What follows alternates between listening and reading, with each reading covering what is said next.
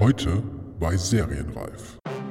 Also ich kenne ja diese Kurven, das interessiert mich auch immer wahnsinnig natürlich, wann Leute aus, rausschalten aus Sendungen. Ne? Also weil das liegt an mir. Das liegt am Drehbuch. Wenn das irgendwie durchhängt oder äh, das, ist, das passiert ja gar nicht, zack, sind die beim anderen Sender und ich sehe seh das. Ne? Also das ist eine direkte Kritik.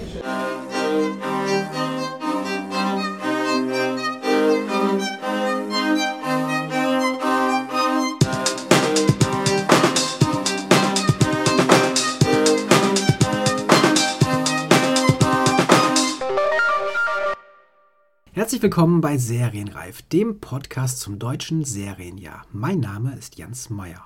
Tja, in den letzten Wochen hatte ich leider etwas Pech mit den geplanten Gesprächsterminen, deswegen melde ich mich erst jetzt endlich mit einer neuen Folge zurück. Manchmal hat man es selbst nicht unbedingt in der Hand, wenn jemand krankheitsbedingt oder aus anderen Gründen kurzfristig absagen muss. So muss leider der bereits vor einigen Episoden angekündigte Termin mit RTL, wo man auch 2018 voll auf serielle Eigenproduktionen im Programm setzen will, auf das nächste Jahr verschoben werden. Sehr schade ist es auch, dass es bislang nicht mit einem Podcast zur ersten deutschen Netflix-Serie Dark geklappt hat. Auch da war ich mit Unterstützung der Film-Community moviepilot.de dran. Auf Moviepilot findet ihr zwar jetzt zwei Artikel von mir, die vom großen internationalen Pressetermin hier in Berlin erzählen und die auf die Hintergründe zur Serie eingehen. Ein persönliches Gespräch mit Regisseur Baran Boodar und Autorin Jantje Friese, die Dark zusammen erfunden und umgesetzt haben, steht allerdings noch aus. Auch hier hoffe ich, dass wir das noch irgendwann nachholen können. So wird die aktuelle Serienreif-Staffel am Ende nun leider etwas kürzer ausfallen als die erste. Ich kann aber jetzt schon ankündigen, dass ich das große Finale, in dem noch einmal ein Fazit zum kompletten deutschen Serienjahr 2017 gezogen wird, in zwei Folgen aufteilen werde. Mehr dazu aber dann bei der Veröffentlichung. Erstmal zurück zur Gegenwart. Mein Gast in dieser Folge steht bereits seit dem Start dieses Podcasts ganz oben auf der Liste der Wunschgäste. Ganz einfach, weil sie eine der besten und bekanntesten Drehbuchautorinnen deutscher Serien ist. Annette Hess hat die ARD-Serie Weißensee erfunden und mit der Ausstrahlung 2010 etwas geschafft, was zu dieser Zeit kaum jemand mehr für möglich gehalten hat. Sie hat eine großartige Geschichte über eine Ostberliner Familie in den 1980er Jahren in Berlin erzählt und damit die Kritiker begeistert, aber auch das Fernsehpublikum das auf dem Sendeplatz von Um Himmels Willen und Familie Dr. Kleist eingeschaltet hat und drangeblieben ist. Wo Serien wie KDD, Kriminaldauerdienst im ZDF oder im Angesicht des Verbrechens in der ARD am Quotendruck gescheitert sind, hat Hess bewiesen, dass es sich doch für die Sender lohnen kann, in neue und ungewöhnliche Geschichten zu investieren. Weißensee geht nun bald in die vierte Staffel. Hess selbst ist nicht mehr dabei. Sie ist eine der gefragtesten Autorinnen Deutschlands und hat mit der ZDF-Serie Kudam 56 ähnliche Erfolge gefeiert. Das war auch ursprünglich der Grund, warum ich sie in dieser zweiten Podcast-Staffel als Gast einladen wollte, denn der Sender hatte die Ausstrahlung der Fortsetzung als Kudam 59 anfangs für Ende 2017 in Aussicht gestellt. Nun wird die Produktion im Frühjahr 2018 im ZDF laufen. Annette Hess als Gast zu haben, ist aber sowieso immer ein Gewinn. In diesem Fall gibt sie sogar ein paar Einblicke in ihr neues Projekt, eine Serienadaption des internationalen Bestsellers Wir Kinder vom Bahnhof Zoo von Christiane F., der 1981 von Uli Edel fürs Kino verfilmt worden war. Hier arbeitet sie mit Konstantin Television zusammen. Wo und wann die Serie am Ende laufen wird, ist allerdings noch nicht bekannt. Bevor es jetzt endlich mit dem Gespräch losgeht, noch schnell die Hinweise, die die Stammhörerinnen und Hörer schon auswendig können. Also, wenn ihr mit mir in Kontakt treten wollt, worüber ich mich sehr freuen würde, ist das per Mail möglich. Einfach an mail.serienreif-podcast.de schreiben. Auf Twitter findet ihr mich als jens-meyer, Meyer mit AY, und den Podcast unter serienreif. Auf Facebook gibt es ebenfalls eine Seite zum Serienreif-Podcast und alle bisherigen Folgen findet ihr auch auf der Seite serienreif-podcast.de und natürlich auch bei iTunes, wo ihr den Podcast auch gerne mit einer 5-Sterne-Bewertung unterstützen könnt. Über Rezensionen freue ich mich natürlich auch sehr. Ein letztes Wort noch zum Treffen mit Annette Hess, bevor es losgeht. Wir haben uns im Restaurant des Berliner Savoy Hotels getroffen. Die Tonkulisse ist entsprechend lebhaft. Das tut den wunderbaren Ausführungen von Annette Hess aber keinen Abbruch. Also viel Spaß damit. Herzlich willkommen, Annette Hess. Hier kann man sagen, wo wir sind? Ja. Im wunderschönen Savoy Hotel in Westberlin, im guten alten Westberlin. Ja, erstmal schön, dass das, dass das geklappt hat mit dem Treffen. Sie sind ja wahrscheinlich momentan oder sowieso immer äh, viel beschäftigt. Und Sie haben gerade mir schon erzählt, dass jetzt die, der Nachfolger von, von Kudam 56 fertiggestellt wurde, zumindest gedreht. Ich weiß nicht, ob das auch schon geschnitten ist. Kudam 59? Genau. Genau. Und sind jetzt äh, schon wieder hier äh, zur Recherchezwecken für ihr nächstes Projekt. Auch das kann man sagen, die Kinder vom Bahnhof Zoo wird ihr nächstes Projekt sein, eine, äh, eine Serienadaption des, des Stoffes. Und da sind sie heute auch hier, um äh, ein bisschen zu recherchieren und Menschen zu treffen. Dementsprechend vielen Dank, dass Sie sich trotzdem die Zeit genommen haben. Ja, sehr gerne erstmal. Herzlichen Dank für die Einladung. Ich habe überlegt, wann ich zum ersten Mal ähm, Sie nicht getroffen habe, weil das tun wir jetzt zum ersten Mal, aber Sie zum ersten Mal gesehen oder äh, sprechen gehört habe. Das ist jetzt auch relativ genau fünf Jahre her.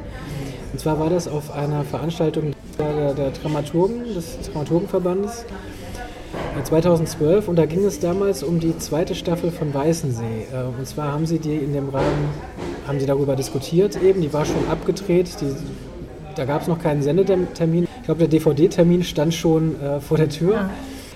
Und, und, da haben sie dann eben auch schon die Geschichte erzählt, die sie, glaube ich, sehr häufig mittlerweile erzählt haben, wie es zur Weißensee kam und die, diese ganze Geschichte. Und dann dachte man eigentlich, okay, jetzt läuft bald die zweite Staffel von Weißensee an schon damals hat man gemerkt, okay, ähm, so einfach ist das alles nicht. Ich glaube, es hat noch mal ein Jahr gedauert, bis sie dann ausgestrahlt wurde, die, die zweite Staffel von Weißensee, 2013. Ja, die lag sehr lange im, ja. im Schrank, skandalöserweise, muss man sagen. Wobei das so in meinem Gefühl auch, wenn man jetzt so die letzten fünf Jahre betrachtet, ein bisschen verändert hat sich, glaube ich, schon so die Einstellung, ähm, vor allen Dingen in den letzten Jahren gegenüber Serien. Ähm, auch das, das Problem der Sendeplätze gibt es immer noch haben äh, immer wieder äh, Kollegen, die, das, die davon erzählen, aber ich glaube, heute würde jetzt keiner mehr ein Jahr lang warten mit einer zweiten Staffel einer erfolgreichen Serie, die zu senden. Also diese, ja, wie Sie schon sagen, Programmplatzprobleme, die sind halt enorm und es gibt, ein, es gibt einfach sehr viele Filme, es wird, wird sehr viel produziert. Oder auch ZDF zum Beispiel, die haben eben nur dieses eine, diesen einen Ausstrahlungsort. Und dann noch ZDF Neo und es wird sehr hin und her geschoben und wo und wann was am besten ist. Und zum, bei Weißensee 2 äh, kam eben so ein Faktor noch dazu, dass die, die den Turm produziert hat nach diesem Roman von Uwe Tellkamp als Zweiteiler. Und den wollten sie zuerst ausstrahlen, dann haben sie auch sinnigerweise gesagt, das liegt zu nah beieinander thematisch. Ne? Also das können wir nicht alles im Oktober senden oder so. Also solche Sachen, also es ist nicht nur Blödheit, warum solche Entscheidungen dann getroffen werden. Aber ich glaube, die Serien, ja, ähm, da sind die Öffentlich-Rechtlichen noch ganz am Anfang, wie sie das am besten in den Griff kriegen, wie man jetzt an das Pubertier und Sarah sieht, diese Journalistenserie, wo was probiert wurde und wo es quotenmäßig eben äh, nicht gelungen ist oder kein Erfolg war. Und ähm, da sind dauernd Krisensitzungen, wie kriegen wir es besser hin? Weil alle sind stolz auf so ein Format, alle wollen, dass es gesehen wird. Und wenn das dann nicht gelingt, ist das sehr traurig für alle. Ja, äh, Sie sagen es richtig. Es ist ja dann leider auch gerade bei den beiden Serien, speziell jetzt bei, bei Zara, das war ja dann noch das, das größere Sorgenkind, äh, was dann auch nach zwei Ausstrahlungen eben verschoben wurde aus dem Hauptprogramm. Wurde dann ja auch sehr kritisiert, dass äh, von Medienseite das eben nicht so lange, äh, das so kurz nur durchgehalten wurde. Auf der anderen Seite auch das muss man sagen, wenn die Quoten wirklich schlecht sind, äh, wird auch viel darüber geschrieben, eben, dass die Quoten sehr schlecht sind. Das heißt, das ist wahrscheinlich auch wirklich nicht so einfach. Trotzdem ähm, war ich auch überrascht, nachdem das, auch wenn wir auf 2012 zurückkommen, so lange doch schon über Senderplätze äh, gesprochen wird, für Serien auch speziell. Mhm. Ähm, und da jetzt dann wirklich mal einer geschaffen wurde, gerade für 45-minütige Se Serien und dann doch wirklich relativ kurzfristig das dann doch wieder so gekippt wurde. Ne? Also, aber da steckt Aber diese Programmplanung, die geht ja auch schon ein Jahr vorher los. Jetzt war ein ganz konkretes Beispiel meine fremde Freundin, ein sehr gelungener ARD-Themenfilm, fand ich am Mittwoch. Und da ging es eben um eine Falschanschuldigung eines Mannes, der unschuldig in den Knast gekommen ist wegen einer vermeintlichen Vergewaltigung. Und dieser Film haut natürlich vollkommen quer zur jetzigen Debatte. Und zu Recht haben sich dann ganz viele bei Twitter aufgeregt, wie kann man das denn jetzt ausstrahlen, dass die Frauen lügen, was ja dann so die Essenz ist. Und das lag natürlich daran, dass der jetzt schon ewig in diesem Programmplan drin ist und dass sie sagen, na komm, wir können es benutzen. Dann gab es ja auch eine Diskussion hinterher, aber es war so ein bisschen, es knirschte so etwas im Gebälk. Also, das so ein bisschen schade war, weil der Film an sich äh, ganz großartig war. Gut, das gibt es ja dann auch, äh, könnte manchmal ja umgekehrt dann zu sagen, manchmal liegen Themen so lange da, dass sie wieder aktuell ja. werden. Das kann auch genau. zu, zum Vorteil sein, aber ja, das, das ist eben das ganz große Ding und das war ja bei, bei Weißensee eben auch so dann die dritte Staffel, ich weiß gar nicht, wie da die, die Abstände waren. Dann die dritte Staffel war 2014. Wo, äh, nee, das muss ja dann.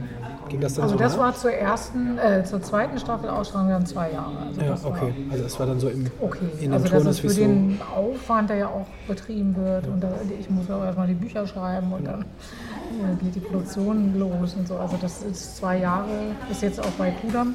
Dieser Abstand ist ähm, fast schon sportlich zu nennen und das ist natürlich super, wenn es auch klappt. Also wenn das ZDF sagt, ja, und da haben wir auch den Platz, dass wir das nach zwei Jahren ausstrahlen können. Und Sie haben bei Kudam auch die, äh, die Bücher alleine komplett geschrieben? Ja. Oder, ja. Das heißt, eben natürlich als, als Einzelperson ist es entsprechend großer Aufwand dann auch. Äh, natürlich, also noch ein größerer Aufwand vielleicht als Ja. mit, mit einem Team. Ich glaube, jetzt bald arbeiten Sie sogar wirklich mit einem Team dann zusammen? Äh, da bin ich mir nicht so sicher, weil da bin ich noch Neuling. Also ich habe natürlich schon öfter in Partnerschaften gearbeitet, zu zweit Drehbücher geschrieben. Und da überwiegen eben die Vorteile daran, dass man nicht alleine ist, in den Besprechungen nicht alleine ist, dass man manche Sachen besser durchsetzen kann. Und äh, jetzt Writers Room ist so eine neue Erfahrung. Was mir, glaube ich, ganz gut liegt, ist, die Fäden so in der Hand zu halten und zu sagen, so ich, also ich bin jetzt gerade auch dabei, unsere Konzeption nochmal von unterst zu oberst zu stülpen. Und ich hoffe nicht, dass die alle einen Schock kriegen, also aus dem Writers Room, wenn sie das dann lesen, weil ich muss das schon so zu meinem eigenen machen. Also was wir jetzt zusammengetragen haben an Plot und Exposés und Figuren und so, also ganz tolle Sachen, aber es sind natürlich sind sechs verschiedene Stimmen, sechs verschiedene Stile auch im Schreiben. Und ähm, ich muss dem jetzt eine eine Stimme geben. Das ist so. Wie, wie nennt sich Ihre Position? Ist das sowas wie Head, Headwriter dann Ja, oder sowas? Dann? Also, ja. ähm, das heißt, ähm, klar, sowas wie Showrunner ist es wahrscheinlich nicht, weil Sie, oder weil Sie noch im äh, Produzentenbereich dann da nicht mit involviert sind? Oder? Also noch nicht. Das, haben ist wir uns so- jetzt offen gehalten. Okay. Also mit meiner Agentin, die macht ja die Verträge für mich, ist das offen gehalten, inwieweit ich da dann auch künstlerisch dabei bin als Producerin oder Creative Producer. Das finde ich einen ganz guten Begriff. Äh, und das entscheide ich dann, wenn die Bücher fertig sind. Also wie, inwieweit ich bereit bin, was abzugeben. Also ich will auf jeden Fall Regie mit ausruhen und so, das steht schon mal fest. Und äh, da hat man ja dann schon Einfluss ne? auf den Cast und sowas. Sie haben ja, ähm, deswegen äh, können Sie auch sagen, Sie haben ja mit Weißensee vor allen Dingen eine Serie geschaffen, das ähm, kann man, glaube ich, eigentlich gar nicht hoch genug hängen, was die wirklich, glaube ich, für, den, für die deutsche Serie oder die Entwicklung der deutschen Serie in den letzten äh, ja, sieben Jahren eigentlich, eigentlich bedeutet. Ich habe diese auch in, in diesem Sommer auf, einer, auf der Podiumsdiskussion gesessen oder auf der Pressekonferenz, als diese Diversitätsstudie vorgestellt Ja. wurde, die von der Maria, Maria Furtwängler Stiftung auch initiiert wurde oder Uni Rostock. Da saßen ja dann alle Senderchefs äh, oder Repräsentanten oben und ähm, ich weiß nicht, waren Sie zufällig auch da eigentlich? Nein, aber ich kenne die Studie. Ja, die, die Studie schon. Ja. Es wurde aber dann groß vorgestellt in, äh, in der Pressekonferenz hier in Berlin und da ist ihr Name auch gefallen und sie waren da recht prominent. Äh, Petra Gerste hatte moderiert. Ich weiß gar nicht genau, in welchem Zusammenhang es ging, aber dann wurden sie auch als dass sie gro- großer Fan von ihnen und von Weißensee ist und sie wurden da äh, so explizit genannt. Mehr auch der äh, RTL-Chef, der auch da saß, hat auch in höchsten Tönen von ihnen gesprochen und ihrer Arbeit. Und da habe ich gedacht, oh, also vor allen Dingen jetzt in diesem Umfeld, wo natürlich auch viele äh, es ging jetzt ja nicht um Film oder so bei dieser Pressekonferenz, da sind auch ganz viele Journalisten, die natürlich aus anderen Bereichen kamen, natürlich viele Medienjournalisten. Da sieht man doch, dass, dass, dass ihr Name und dass sie als Drehbuchautorin mittlerweile in Deutschland doch eine sehr gro große Stellung haben und äh, da viel vorkommen. Also das, man kennt ja nicht viele Drehbuchautoren aus, aus Deutschland oder Autorinnen. Ähm, ist, das merkt man dann anscheinend auch schon jetzt, wenn sie dann jetzt äh, die Möglichkeit haben, so eine Position vielleicht auch in einer neuen Serie einzu, einzunehmen. Ja, die hatte ich ja jetzt schon bei Kuda. Also es war so bei Weißen See war es mir eben zu wenig so an Einfluss. Und deshalb habe ich gesagt, bei Kudam gleich festgelegt, also ich möchte entscheiden, wer da Regie macht, wer da spielt, wie das aussieht. Ich möchte bis zum Schluss dabei sein. Und äh, wenn das nicht geht, dann schreibe ich das nicht. Also weil ich habe ja die Möglichkeit, ich, dann schreibe ich halt Tatort oder weiß ich nicht, irgendwie mache ich so Dienst nach Fort, Vorschrift. Das klingt jetzt so abschätzig gegenüber dem Tatort, das meine ich nicht. Also kann man ja auch sehr künstlerisch arbeiten. Aber, Nicht mehr so jetzt- ja, jetzt ja, nicht stimmt, jetzt nur zweimal im Jahr. Also Sie wissen, was ich meine. Also ich, dann äh, mache ich mir lieber irgendwie eine Hühnerzucht und ärgere mich nicht weiter darüber, dass dann äh, meine Vision nicht mehr auf der Leinwand erscheint. Das ist ja der Grund, ne? dass ich will den Film sehen, den ich so einigermaßen den Film sehen, den ich beim Schreiben im Kopf habe und die, die Idee sehen, also die da drunter liegt. Es geht ja ganz wieder auch um, um Subtext, also nicht die, also jetzt eben auch bei wir Kinder vom Bahnhof Zoo, was ist denn der Subtext? Also es soll ja keine dokumentarische Abbildung von Drogenschicksalen Ende der 70er sein. Das ist das, was man sieht. Aber was liegt da eigentlich an, an Geschichte oder an Thema drunter? Und das zu finden, ist schwer und manchmal findet man es auch nicht und dann lässt man es lieber. Und das muss, das muss dann auch zu sehen sein oder zu spüren sein im fertigen Film oder in der fertigen Serie. Und da, damit das passiert, muss man dabei bleiben, muss ich dabei bleiben. Also sonst ist es ein Zufallstreffer, dass das zu sehen ist.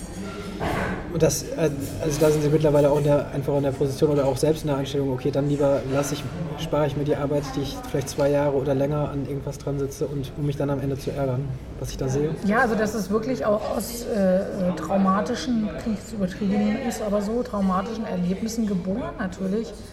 Also ich weiß nicht, wie es anderen Autoren geht, also schon dann sehr mein Herzblut da drin, da bin ich drin. Und wenn dann da so rübergebügelt wird und ach nee, und wir brauchen wir dies, brauchen wir das, nee, das schmeißen wir weg und man muss jetzt hier und es wird so gestutzt und ich werde nicht gehört und so. Also das ähm, habe ich sehr oft einfach erlebt. Und das äh, will ich nicht mehr. Also und da habe ich mich eben so nach vorne gekämpft, weil ich auch dann glaube, also ich auch, schreibe auch viel Mist, aber manchmal gelingt mir auch was. Also wo ich auch beim Schreiben merke, doch, das hat jetzt was. Das ist irgendwie gut und das muss ich schützen. So. Also das ist sowieso was ganz Wichtiges, dass man irgendwann merkt, wenn man was Gutes macht und wenn man was nicht so Gutes macht. Also dass man das unterscheiden kann. Das ist eine ganz große äh, Freude, wenn man das so für sich feststellt, dass man das äh, sich selber so einschätzen kann. Ja, also Sie haben es ja angesprochen, wahrscheinlich auch mit Weißensee und das zumindest teilweise ist es ja auch, also bekannt, haben Sie auch schon drüber gesprochen oder ähm, konnte darüber lesen, dass es da durchaus auch mal Differenzen eben gab, wenn eben mehrere Menschen an, an, an, so etwas arbeiten und unterschiedliche Vorstellungen eben davon haben, äh, wie es auszusehen hat. Und dann gerade vielleicht bei einer so einer erfolgreichen Serie wie, wie Weißensee, die ja zu dem Zeitpunkt wirklich eine singuläre ähm, Stellung hatte im deutschen Fernsehen. Also wenn man von 2010 spricht, ich glaube, da war gerade was uns ziemlich dunkel, was so Serien zumindest angeht. Neue Serien im deutschen Fernsehen, die was Neues probiert haben. Es wurden immer genannt KDD, Kriminaldauerdienst, äh, diesem ZDF lief von Auk und Erdner, die aber auch schon zu Ende war und nach mhm. drei Staffeln ja. abgesetzt wurde. Ähm, dann lief, glaube ich, 2010 gerade im Angesicht des Verbrechens von Dominik Graf. Schlechte Quoten, so wurde also gesagt, viel darüber diskutiert, Pleite von Produktionsfirma. Mhm.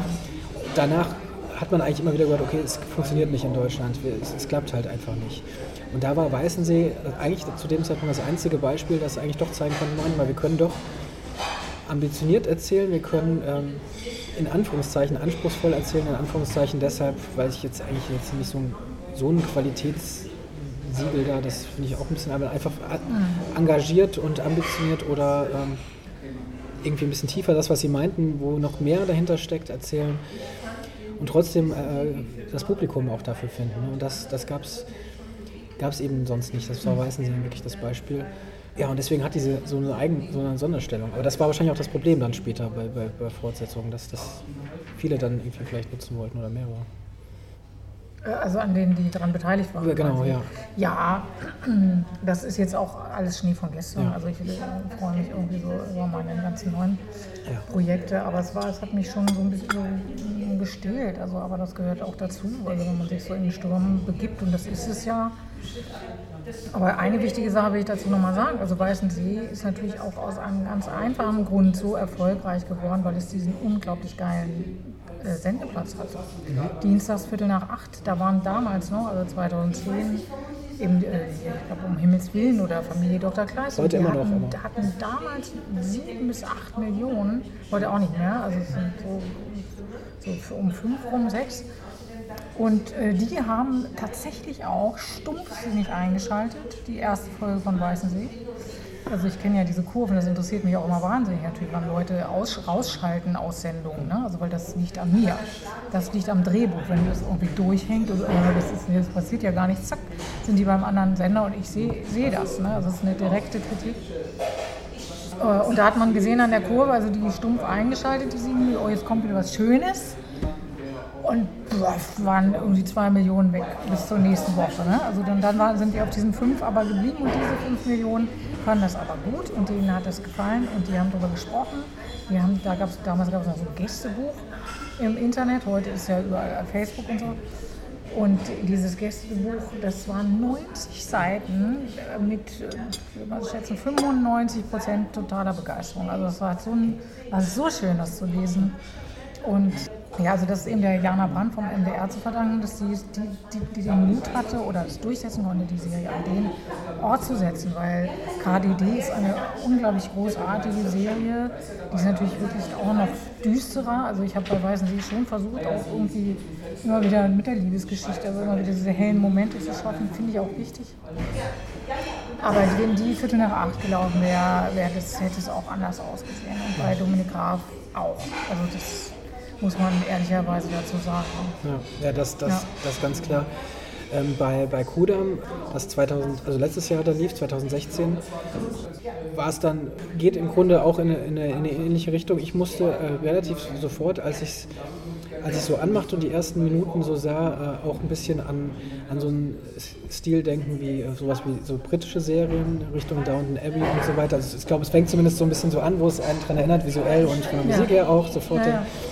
Ähm, was ja eigentlich, ähm, wenn man auch sofort denkt, ja, das ist eigentlich ein Stil, der ähm, einerseits massentauglich ist, wenn man es so nennen will, also viele Menschen anspricht und trotzdem auch zeigt, dass man da noch viel mehr hinter erzählen kann. Also war, war so, hatten Sie so einen Stil auch schon äh, beim, beim Konzipieren so im, im, Hinterkopf? Oder wenn, wenn, Sie das schreiben oder hatten Sie erstmal wirklich nur so die Geschichte im Kopf? Also allein deshalb, weil es in den 50er Jahren spielt. Und da kann man ja gar nicht nichts im Kopf haben, weil man sieht sofort diese Farben, das Bunte, die Heimatfilme, also diese Heidewelt und äh, darunter spielt sich das Grauen ab. Also das war natürlich gesetzt. Und was ist das Grauen? Das ist die Unterdrückung dieser jungen Frauen. Und ähm, ich kenne das eben aus Erzählungen meiner Mutter, die jung war in der Zeit und die, von ihren Freundinnen und in der Schule und was da passiert ist und so. Und das habe ich, seit ich eben Kind bin, hat sie mir immer mal wieder erzählt. Und das ist im Grunde Kudam dann geworden. Natürlich auch die Faszination für diese Widersprüchlichkeit der Zeit, wie die Widersprüchlichkeit ja auch in der DDR war. Also dieser Zusammenhalt, diese Geborgenheit und gleichzeitig Überwachungsstaat. Also so, mich interessieren eben immer so Widersprüchlichkeiten in Gesellschaften und die Geschichten daraus oder die Charaktere. Das ergibt sich so organisch. Es gibt also nicht immer so diese eine Idee, sondern es gibt so einen Impuls und dann oh, 50er Jahre, so eine Tanzschule oder so. Und wer ist da? Und dann äh, wächst das so. War es für Sie einfach eigentlich, äh, Kudam äh, dann äh, durchzubringen, die, die, Ideen zu haben? Ähm, eben nachdem, das war dann zu dem Zeitpunkt, dann war Weißensee immer noch ein großer Erfolg. Sie, es war auch klar, dass Sie die, die Schöpferin von Weißensee sind. Ähm, war es einfach mit der Idee, Sie haben ja auch, muss man dazu sagen, viele ZDF-Filme äh, schon gemacht, ja, Fernsehfilme, Montagsfilme äh, sind das meistens, glaube ich, gewesen, die montags, ja. diese, äh, dieser Montags- Kinoslot oder wie der auch immer ja. heißt. Oder ja. gibt es denn immer noch? Ich weiß es gar nicht so genau. Ja, Montagsfilm, oder? Montagsfilm, genau, ja, richtig, ja. Äh, die, die, Frau vom äh, Jack von Charlie, ähm, das war ARD. Das war natürlich das ARD. War das, das, war ja vor Weißensee. genau, ich habe jetzt auch ja. schon weiter, äh, Holzbaron war aber ZDF. Ne? Genau. Ne? Ja. genau. Ähm, das waren ja auch dann schon äh, sehr erfolgreiche Filme und äh, deswegen ist ja nicht nur Weißensee, was, was sie äh, geschrieben haben. Und äh, vielleicht hat es dann auch Kudam vereint, alles Mögliche, was sie schon gemacht haben, aber war, war es auch ähm, vieles Ihnen einfacher, das durchzubringen oder war das auch, ist, ist es schwierig gewesen? Ähm, nee, also erstmal so diese Grundidee ging gut. Also ich meine, Nico Hochmann wollte immer schon mal was mit mir machen, dann natürlich auch aufgrund von Weißensee. Und der hat dann sofort, also ich glaube, dem hätte ich auch sonst was erzählen können. Er hat gesagt, das versuchen wir jetzt erstmal. Und, äh, aber es passt eben auch mit den 50er Jahren, hat ihn auch, war ja, es gibt ja nicht so viel über die Zeit. Und ähm, ja, und dann war Heike Hempel eben die Ansprechpartnerin beim ZDF. Also wir kannten uns vorher auch noch nicht. Ähm, und die war auch sofort sehr, sehr offen. Und das ist natürlich schön, wenn man so, so angeguckt wird und sagt, jetzt, was wollen Sie denn erzählen, Frau Hess? Weil da wird man natürlich ganz schön in die Verantwortung genommen. Also das ist wirklich so, Vertrauen schafft ja, dass man sich auch doppelt so anstrengt, weil man will niemanden enttäuschen. Und ähm, dann war es so, dass sich diese drei jungen Frauen erstmal als Zimmermädchen entwickelt. Also es ging erstmal um ein Hotel, Interconti sollte die Serie heißen. War, finde ich, auch nicht schlecht. Also so, äh, und dann kam eben das Artlon, war sehr erfolgreich. Dann hieß es, da machen wir eine Serie draus. Und das war mitten in meiner Konzeptionsarbeit. Und dann haben wir gesagt, nee, dann da keine Hotelserie machen. Und dann habe ich eben überlegt, ja, was könnte das noch spielen? Ich hatte eben diese drei Mädels, die ich schon so toll fand als Figuren. Und dann bin ich irgendwann eben auf diese Tanzschule gekommen und natürlich total glücklich, dass es das geworden ist, weil es ist ja viel besser noch als ein Hotel. Also da viel mehr Möglichkeiten und auch visuell mit dem Tanzen, mit dem Rock'n'Roll. Also ich hatte zwar auch im Hotel ein bisschen eine Band, die da das Zimmer zerlegt und so nach einem Konzert. Also natürlich war das Thema auch drin, aber nicht so präsent. Ja, ist natürlich dankbar auch so ein popkulturelles Ding dann irgendwie auch noch drin, ne? irgendwie kulturell, popkulturelle Geschichte ähm, ja. und Bewegung natürlich. Eben. Tanz ist auch immer gut, äh, auch im Fernsehen kommt, läuft ja auch ganz gut, Tanzshows und so mhm. weiter, kommt auch gut. Ähm, war es denn auch da von Anfang an klar, dass es ein 90, äh, drei Teile 90 Minuten werden? Nee, es war, ging erstmal um 6x45, eine Miniserie, und dann hieß es irgendwann, nee, da haben wir keinen Platz für, also machen wir 3x90. Und die Dramaturgie ist aber eigentlich 6x45 und es wurde ja auch bei Arte in Frankreich so gezeigt. Dann waren wir ja auch auf ein paar Festivals, wo dann der erste Teil, also die ersten 45 Minuten sozusagen gezeigt wurden. Es war ganz interessant, da saß ich im Kino und habe die ganze Zeit überlegt, wo hört das wohl auf? Also ich habe das zwar dann so im Kopf, ne? Und ist, wird das ein guter Cliffhanger? Und dann hörte das wirklich auch in so einem Moment auf, wo ich dachte, geiler Cliffhanger. Also das funktioniert ja total. Ne? Ja, es, also ich finde es persönlich immer noch echt schade. Also es habe ich jetzt auch schon öfter gehabt, äh, das Thema, ähm, weil es einfach wenn was das ist so das Klassische, was, äh, was gemacht wird im öffentlich-rechtlichen eben, es wird zwar wie 6x45, 8x45 gemacht, aber dann werden eben äh, 90 Minuten draus und okay, man könnte sagen, eigentlich ist es egal, aber ich finde fürs Gefühl, äh, weil es ja eben doch eine Dramatur dramaturgische Idee dahinter auch steckt.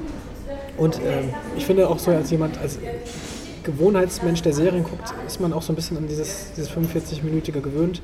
Selbst wenn es mittlerweile auch mhm. viele Serien gibt, die länger sind. Ein bisschen schade finde ich schon. Es wundert mich, also ist ja genau das Problem mit den Serienplätzen, mit mhm. denen wir angefangen haben, ähm, dass das anscheinend doch äh, so schwierig wäre. Man müsste ja nur mal zwei Serien haben, äh, dann hätte man ja auch wieder 90 Minuten, wie, sie, okay, wie es jetzt probiert mhm. wurde bei, bei Zara. Und äh, okay, aber es scheint schwierig auch zu sein. Ähm, aber aber ähm, Kodam wird ja dann doch auch wirklich, ähm, ich habe es jetzt bei, bei Amazon, äh, ist es jetzt auch, äh, Amazon Prime kann man sich die Serie angucken. Ja. Und da ist es ja auch dann, weil ich dachte, vielleicht ist es da als Serie, also als, als 6 mal 45 Minuten, aber da sind es auch anderthalb mhm. Stunden, habe ich dann ja. gesehen. Ne? Ähm, das hat, aber so wird es auch weitergehen. Ne? Die, die, ähm, genau, die, aber wir, ich gucke jetzt, oder beziehungsweise jetzt sind wir ja im Schnitt, gucken wir natürlich auch, dass wir so Zäsuren setzen können nach 45 Minuten. Weil es auch für international das ja das ja, Format eben, und es wird ja anders wahrgenommen. Also wenn man sagt, man kommt mit so, das hört sich ja schon so altmodisch und irgendwie piefig an, wenn man sagt, ich habe hier so einen ganz geilen Dreiteiler. Oder wenn man sagt, ich habe eine Serie. Was, Serie? Was ja auch ein bisschen bekloppt ist. Ja.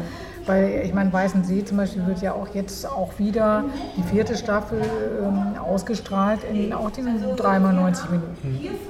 Also, ich war hier bei der Premiere von Babylon Berlin, haben sie auch die ersten beiden Teile gezeigt. Das war wie 90 Minuten, also auch von der Dramaturgie her. Ich habe mich da auch die ganze Zeit, ich habe mich auf die Uhr geguckt, ich habe gedacht, wo haben die denn da den Cliffhanger zum zweiten Teil? Ne? Also so. Ja, ich glaube, okay, man also kann es wird auch ein bisschen überbewertet, diese Struktur. Ich glaube, das Grundsätzliche, wenn mir jetzt jemand sagt, erzähl eine Serie oder erzähl diesen Mehrteiler, ist... Ähm, dass man in einer Serie ein bisschen kleinteiliger dramatisch, also so, dass viel mehr Szenen in sich dramatisch sind, als dass das die ganze Zeit auf so einen dramatischen Höhepunkt hinläuft, wie bei einem 90 Minuten, wo auch zwischendurch mal so ein bisschen Leerlauf ist. Aber so erzähle ich sowieso inzwischen. Also das ist für mich doof wie gesprungen.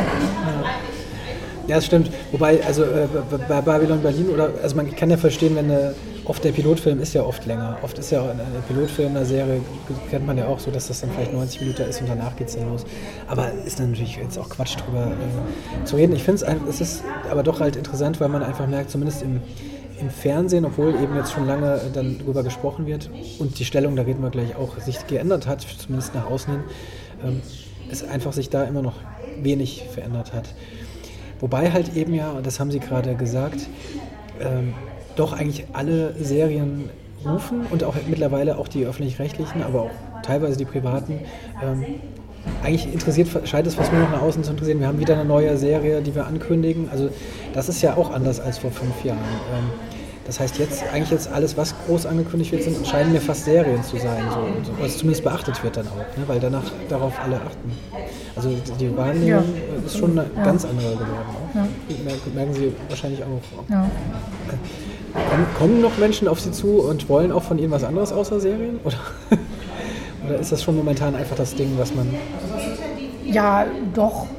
Also ich, ich schreibe jetzt auch nochmal einen historischen 90 Minuten, da freue ich mich auch total drauf weil es wieder mal eine ganz andere Geschichte ist und ähm, auch mit einer Regisseurin Christiane Balthasar, mit der ich schon immer zusammenarbeiten wollte und so. Also da, natürlich mache ich das noch, aber so mit diesen Serien, also die, das kommt eben auch von, also ich gehe ja auch mehr auf die Leute zu und sage hier, ich möchte gern das und das erzählen.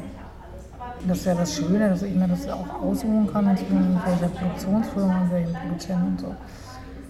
Ähm, und, da, und mir liegt es, und das sagt jeder Autor, den man fragt, äh, einfach weil man die Figuren viel genauer erzählen kann, in Widersprüchen viel intensiver aufbauen und wieder einreißen und so. Also man, das kennt, glaube ich, jeder Autor, wenn man dann so 90 Minuten fertig schreibt, wird mir jetzt auch wieder so gehen, denn man hat diese Figuren, man kennt die so gut, man könnte sofort fünf Teile weiter erzählen. Also klar muss man dann ein bisschen Plot finden, aber so diese, man will die dann nicht mehr nicht loslassen. So. Also dieses Jahr ist ja schon ein bisschen Besonderes für, für, für Deutschland, finde ich. Also es gibt viele, viele große Serien. Babylon äh, Berlin haben Sie erwähnt. Anfang des Jahres äh, kommen jetzt eben diese neuen Player auch mit ins Spiel. Amazon hat dann die erste deutsche Serie vorgestellt, Anfang des Jahres mit You Are Wanted, mit Matthias Schweighöfer. Ähm, jetzt bald startet die erste Netflix-deutsche äh, Serie. Es gibt äh, TNT-Serie, die mit der Serie Vier Blocks große, für großes Aufsehen äh, gesorgt haben nach kurzer Zeit läuft er jetzt sogar schon bald auf ZDF Neo, ein mhm. halbes Jahr oder so dazwischen, finde ich auch interessante mhm. Entwicklung, aber okay. Sie, Sie sind doch, jetzt will ich mich nicht, wenn ich mich vertue, berichtigen Sie mich, aber Sie haben eigentlich nur für Öffentlich-Rechtliche bislang äh, gearbeitet, stimmt das? Oder habe ich mich da jetzt 1 habe ich einmal und RTL auch. Okay, aber es ist, ja, ja, das ist schon länger her. Ist schon länger, ist schon länger her. Ist es, ist es auch interessant für Sie, ähm, also die, die neuen Möglichkeiten, die es gibt, eben auch der neue, sei es von Pay-TV über Streaming-Plattformen, also ähm, denken Sie, dass da auch nochmal irgendwie ein Wind oder neue Möglichkeiten kommen? Oder haben Sie sich das, was Sie jetzt erkämpft haben, kommen Sie damit eigentlich jetzt auch dann gut, gut klar? Also wenn ich mit einer Serienidee zu einem Produzenten gehe, dann hat er jetzt natürlich diese ganzen Namen auf seiner Liste. Also kein Produzent heute äh, sagt, ich mache nur noch ausschließlich, das sieht mir jetzt aber der ARD und welche Redaktion da und so. Also das ist schon seit ein paar Jahren.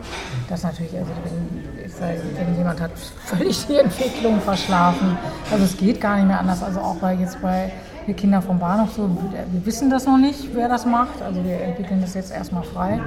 Aber das wird nicht abgehen ohne so einen großen äh, VLD-Anbieter, weil das wird teuer. Wir wollen viele erreichen, das wird geil, das wird international. Also das ist ja auch ein Stoff, den kennt man in Italien, den kennt man in Übersee. Also ich habe jetzt auch mit vielen Leuten kommuniziert und so, was und so. Und äh, also der, der muss auf die Art auf den internationalen Markt. Also das, das, das geht gar nicht mehr anders. Das ist das eine. Das andere ist aber, dass ich natürlich immer noch sehr dankbar bin. Also man sieht es ja jetzt bei irgendwelchen Serienstarts. Bei Sky mit Babylon Berlin, die haben dann 176.000 Zuschauer und dann nochmal 82 dazu, also 80.000.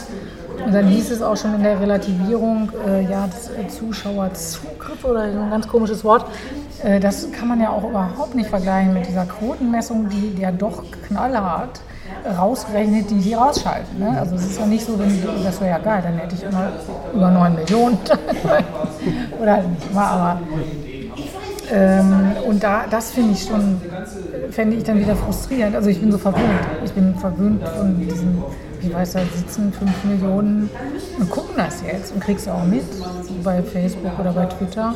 An den Reaktionen merkt man das ja, die Aufmerksamkeit. Ähm, und das wird mir fehlen. Also von daher möchte ich gerne so eine Misch Mischform haben. Also ich möchte eigentlich, es läuft im ZDF und dann möchte ich, dass es eine Woche später bei Netflix losgeht oder wo auch immer. Ja. Ja.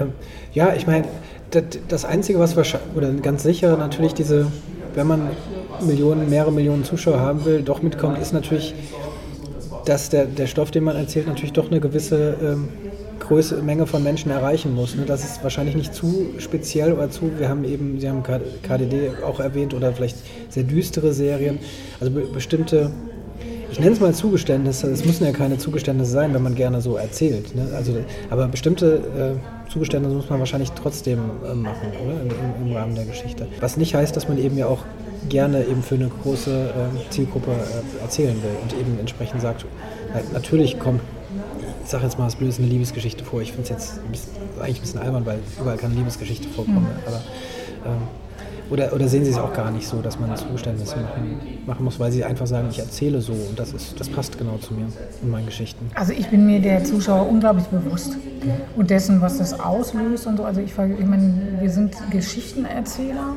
und was für mich ein gutes Bild ist, ist, äh, wir sitzen um Lagerfeuer und ich bin dran. Und jetzt erzähl mal. Und da sitzen irgendwie 20 Leute. Und dann muss ich so erzählen, dass sie mir zuhören. Und nicht einer nach dem anderen irgendwie wegknackt, sich eine Zigarette holt, auf sein Handy guckt und so. Und, und da gibt es Mechanismen, die das auslösen, dass Leute einem zuhören. Das heißt, eine äh, Figur etablieren, die einen interessiert, einen Konflikt etablieren, der interessant ist. Und zwar sofort und, und, äh, und auch äh, einen Ton finden, eine Sprache finden, die alle verstehen, nicht irgendwie bayerisch sprechen oder österreichisch. So. Und ich finde schon, dass das in sehr vielen Produktionen nicht gemacht wird. Und das nenne ich dann immer die, eine unfassbare Arroganz der Filmemacher, so, äh, wieso, wir machen hier Kunst und das wird alles ganz geil und so.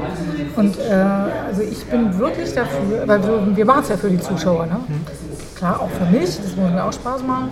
Und das sind auch Geschichten, die mir auf der Seele brennen, die ich erzählen will. Und da will ich auch äh, drin vorkommen. Also ich möchte auch ein Fernsehen machen, was ich gerne sehe. Ähm, aber ich, ich finde, man muss das sehr dran denken. Und das ist nicht so schwer, das ist ja der Punkt. Also, aber wie oft sehe ich da eklatante Fehler, gerade so in den ersten fünf Minuten. Also ich nenne jetzt keine Beispiele, weil das wäre so ein bisschen Kollegen-Bashing, aber wo ich finde, da hätte da nochmal dran gehen müssen an diese Figur. Wie tritt die auf? Wie sieht man die? Was ist das Erste, was man sieht? Ich weiß nicht, ob Sie sich erinnern an die erste Schimanski-Folge, muss ich da dran denken. Ja, gut, das erste sich Wort dieses Ei da, so, ja. ein Ei macht, da mit nacktem Oberkörper in dieser siffigen Wohnung und da am Herd steht und es ist so geil und es passiert gar nichts. Fünf Minuten lang macht er sich dieses Ei und man ist so für alle zwei bei diesem Menschen und will den sehen überlege gerade, ob es, also Sie haben, haben, das zu Recht gesagt, dass es als Ausrede dann Kunst äh, genannt wird, ähm, warum man eben schlampig oder wie auch immer erzählt. Ähm, wobei es auch manchmal, habe ich das Gefühl, auch das Gegenteil ist. Also oft ähm, viele Produktionen, die ich im Fernsehen sehe, ärgere ich mich auch drüber. Die, die sind, das ist ganz klar nicht nach Kunstmaßstäben. Also da sagen die jetzt die Macher bestimmt auch nicht, wir machen Kunst, aber es ist sehr äh, ähm, schluderig und sehr äh, holzschnittartig und sehr plump erzählt, wo man sich auch, wo ich mich auch oft frage, äh, wo es herkommt. Also man weiß es, als, Außen, als Außenbetrachter kann man es oft auch gar nicht sagen, weil natürlich die Drehbuchautoren dann oft auch sagen, wir haben da gar nichts mehr dazu zu sagen gehabt oder die Redakteure und so weiter. Sie kennen die Diskussion ja auch alle. Ähm, aber äh, wer, wer, am Ende die Schuld hat, kann man von außen ja kaum noch, kaum noch betrachten. War es dann doch der Regisseur, war es der Redakteur, hat es der Drehbuchautor von Anfang an gemacht. Aber so eine, so eine Erzählkultur, äh, finde ich, fehlt insgesamt den, den vielen fiktionalen Fernseh. Ja, also das System trägt natürlich schon ein bisschen dazu bei, dass man dann als Autor äh, ähm, so den, für den größtmöglichen Nenner schreibt. Wo man weiß, da sitzt nur eine Runde von total unterschiedlichen Menschen, die darüber entscheiden, machen wir den Film ja oder nein. Und um die, deren Geschmack irgendwie zu treffen, verwässert das. Ne? Also, so, ähm, also ich habe irgendwann mal die Meinung vertreten, eigentlich ist es auch immer noch so, man sollte immer die erste Drehbuchfassung verfilmen. Weil ich glaube, das würde uns allen viel mehr Spaß machen. Weil auch selbst wenn da so unlogische Sachen und, und Figuren verloren gehen hinten raus oder so. Ne? Also ich rede jetzt nicht von allen ersten Drehbuchfassungen, ich verstehe, was ich meine. Aber da drin ist immer die Vision und da ist eigentlich der Impuls, da, da ist das drin, worum es geht, dem Autor, wenn er also wirklich frei von der Leber weg geschrieben hat. Und wenn man das verfilmt, dann haben wir interessante Filme. Also die müssen, Leute müssen auch natürlich einigermaßen talentiert sein, so, aber äh, dieses Angleichen und hier und da, also ich habe halt, ja gut, das mache ich auch seit 20 Jahren. muss ich alles schon rausändern, rausschreiben, glätten, glätten, glätten musste. Also dieser Mensch, lass uns doch mir mal so einen richtigen, ich fällt mir jetzt gerade ein, so ein Polizist, der besoffen Auto fährt, muss ich mal irgendwo rausnehmen. Ne? Das geht doch nicht und so. Ne? Also gut, das war vor zehn Jahren. Ne? Ich glaube heute, wo, ist eigentlich der Polizist, der besoffen Auto fährt? Also das ändert sich ja auch. Ne? Ja, klar. So. Ja, ja ähm, aber Sie haben ja dann auch schon anscheinend, also man merkt ja schon, wie sich das, wie sich das entwickelt. Wenn Sie jetzt Ihr, Ihr nächstes Projekt nennen, wir Kinder vom Bahnhof, so dass daraus eine Serie ähm, gemacht wird, ist ja wahrscheinlich auch schon programmatisch für, für, den, für den Stand der Dinge, dass man da aus diesem Stoff überhaupt jetzt eine Serie macht, dass man da nicht nur drüber nachdenkt, daraus aus, äh, eine Serie zu machen, sondern das auch tut. Also äh, natürlich ist es ein erfolgreicher Film gewesen, ein erfolgreiches Buch kennt jeder auf der ganzen Welt. Ähm, trotzdem natürlich auch äh, ein extrem, extremes Thema, natürlich auch ein sehr ähm, schwieriges Thema auch. Und vor allen Dingen, wenn man es jetzt vom Fernsehen, klassischem Fernsehen spricht, auch sehr, ähm, sehr eigen. Also ähm, weiß ich, hätte vor zehn Jahren man das auch machen können als Serie, also ich kann es mir nicht vorstellen.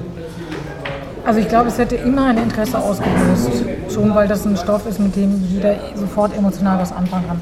Darum geht es. Ne? Also wenn man Leuten was pitcht, wenn man da was irgendwie in denen berührt, dann denkt man erst in, in zweiter, im zweiten Gedanken darüber nach, ist das wirtschaftlich, wer soll das gucken oder so. Und dann kommt man eben immer wieder damit, sag mal, du hast mir doch damals das so vor, können wir noch mal drüber sprechen. Also so, und ich glaube, dass, also man hätte natürlich Serie wahrscheinlich nicht, Zweiteiler dann irgendwie gesagt. Ne? Und Serie bietet sich jetzt an. Also ich meine, das war ja meine Idee auch. Also weil mich dieses Buch nie losgelassen hat und ich auch immer mal wieder diesen Film. Und äh, also das ist ja so meine Jugend auch, also Christiane ist ein bisschen älter als ich. Und ich hatte das damals verschlungen mit 13, das Buch. Und dann habe ich den Film gesehen von Uli Edel und war total enttäuscht. Das kam nicht vor, dies kam nicht vor, die Figur war nicht da, der Dialog, das mit den Eltern, der Vater gar nicht, der ja so unglaublich wichtig war, weil er natürlich sie da reingetrieben hat durch seine Brutalität, also ist mal extremst vereinfacht, aber so wie ich es als Kind halt wahrgenommen habe beim Lesen, ne, die Schuld dieses Vaters und der kommt dann gar nicht vor. Und dann, äh, also durchgetrieben durch die Geschichte, klar, zwei Stunden Zeit. Und ähm, deshalb äh, war das für mich jetzt so naheliegend zu, zu sagen, Mensch, ist, jetzt ist die Zeit reif. Jetzt wollen alle Serien und was eignet sich dafür und wo können wir dann endlich mal das alles erzählen, was ich in dem Film nicht gesehen habe was mir auch viele andere gesagt haben, ne? Mensch und das und mit der Kindheit und so. Kommt das ja auch nicht vor, aber nein, die müssen wir mal gucken. Sie haben ja vielleicht äh, noch ein paar Staffeln Zeit, wer ja, weiß. Genau. Naja, und deshalb ähm, ist das eine sehr glückliche Führung, diese äußere Entwicklung, dass Serien so gefragt sind. Also für, für diesen Stoff. Ich finde, es wird die Hölle, weil es sind ja alles Laien, ne? also die Schauspieler. Es gibt ja, wir können es ja nicht irgendwie prominent besetzen. Weil die sind ja alle 12, 13, 14. Also das, äh, obwohl der Oliver Berm hat gesagt, da freut er sich schon drauf, das finde ich super. Also die meisten Produzenten sagen, oh Gott, wie alt sind die, können wir denn nicht 18-Jährige nehmen, die ja. jung aussehen und so. Ne? Und die müssen ja echt wie Kinder aussehen, sonst bringt es das ja nicht. Ne? Und der freut sich da drauf. Aber das wird ja wahrscheinlich jetzt noch alles ein bisschen dauern, äh, bis, bis es dann ähm, losgeht? Oder haben Sie da auch schon einen straighten, straighten Plan? Ja, Plan, ja. Also wir wollen eben die Bücher im nächsten Jahr entwickeln und dann ja, in den nächsten Jahren geht die Produktion los und Dreh wahrscheinlich Anfang übernächsten Jahres. Ja, genau. Ähm, dementsprechend ist es schon noch ein bisschen hin. Sie sind da ähm, natürlich schon jetzt voll drin. Wir als Zuschauer äh, sehen, werden dann erstmal äh, Kudam 59 sehen. Im nächstes Jahr wahrscheinlich. Äh, genau. Früher oder wann auch immer. Ja. Kann man da, äh, weiß ich nicht, kann man da schon was sagen oder wissen Sie da schon, soll es, wird es da, gibt es da eventuell noch äh, weiter, wird es da noch weitergehen oder wird sich das zeigen oder ist es vielleicht schon zu Ende oder wird man, wird man irgendwann was hören, äh, wie sich entwickelt? Naja, also ja, ich bin ja auch mal so ein Freund von Symmetrie. Ich finde so zwei Staffeln doof. Ja. Also dritte würde sich anbieten und natürlich ist noch genug Stoff und die Figuren sind weiterhin, also die leben ja und wer lebt, der entwickelt sich. Also von daher ja. Könntest, könntest, du das bis heute weiter erzählen? Ähm, ja, also das wird natürlich darüber gesprochen, wieder auch geguckt, wie kommt es an. Ja. So. Ja. Wir sind da ganz entspannt. Sehr schön. Dann äh, wünsche ich dafür auf jeden Fall schon mal viel Glück. Vor allen Dingen aber auch erstens viel Spaß heute noch bei der Re Recherche äh, für, für die Kinder vom Bahnhof hier in der, in der Gegend und äh, dann fürs Schreiben und für die Entwicklung der Serie. Und das ist noch lange hin, aber ähm, man kann sich auf jeden Fall jetzt schon freuen, es hoffentlich dann irgendwann zu sehen in ein paar, vielleicht, vielleicht schon zwei Jahren, wer weiß nicht. Genau. Äh, vielen Dank auf jeden Fall für das ausführliche und spannende Erzählen aus Ihrer Arbeit. Ja, Dankeschön. sehr gerne. Danke auch.